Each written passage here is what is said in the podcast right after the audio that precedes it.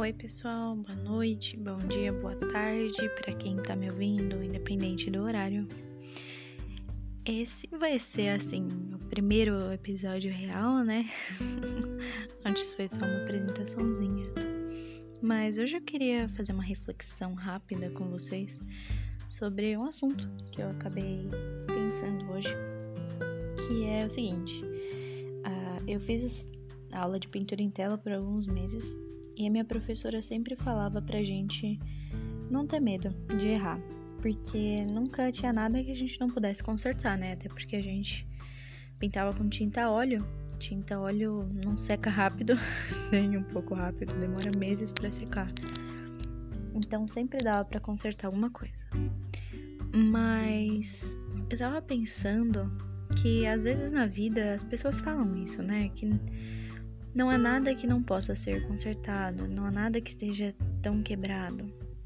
Mas às vezes não dá mesmo para consertar. Eu comecei a pintar um quadro e eu mexi, mexi, mexi nele e não ficava bom de jeito nenhum e eu tava gastando uma quantidade imensa de tinta. E eu falei, cara, para quê? E aí eu só deixei ele secar, passei uma camada de tinta branca por cima e comecei um outro desenho porque às vezes não sobra nem o que consertar, seja um relacionamento, uma meta, um projeto. Às vezes não tem nem o que consertar. Então, quando te disserem que você não precisa desistir, talvez você não precise mesmo, eu não vou mentir, eu não tenho uma resposta, eu não vou saber te dizer quando que se deve parar ou não, mas não gasta o seu tempo tentando consertar o que não pode ser consertado às vezes. Olha de todos os ângulos, é claro. Se for algo que vale muito a pena, sabe? Luta por aquilo, mas saiba a hora de parar também. Enfim, galera, foi só essa reflexão rapidinha aí que eu queria fazer, né? Nem dois minutos.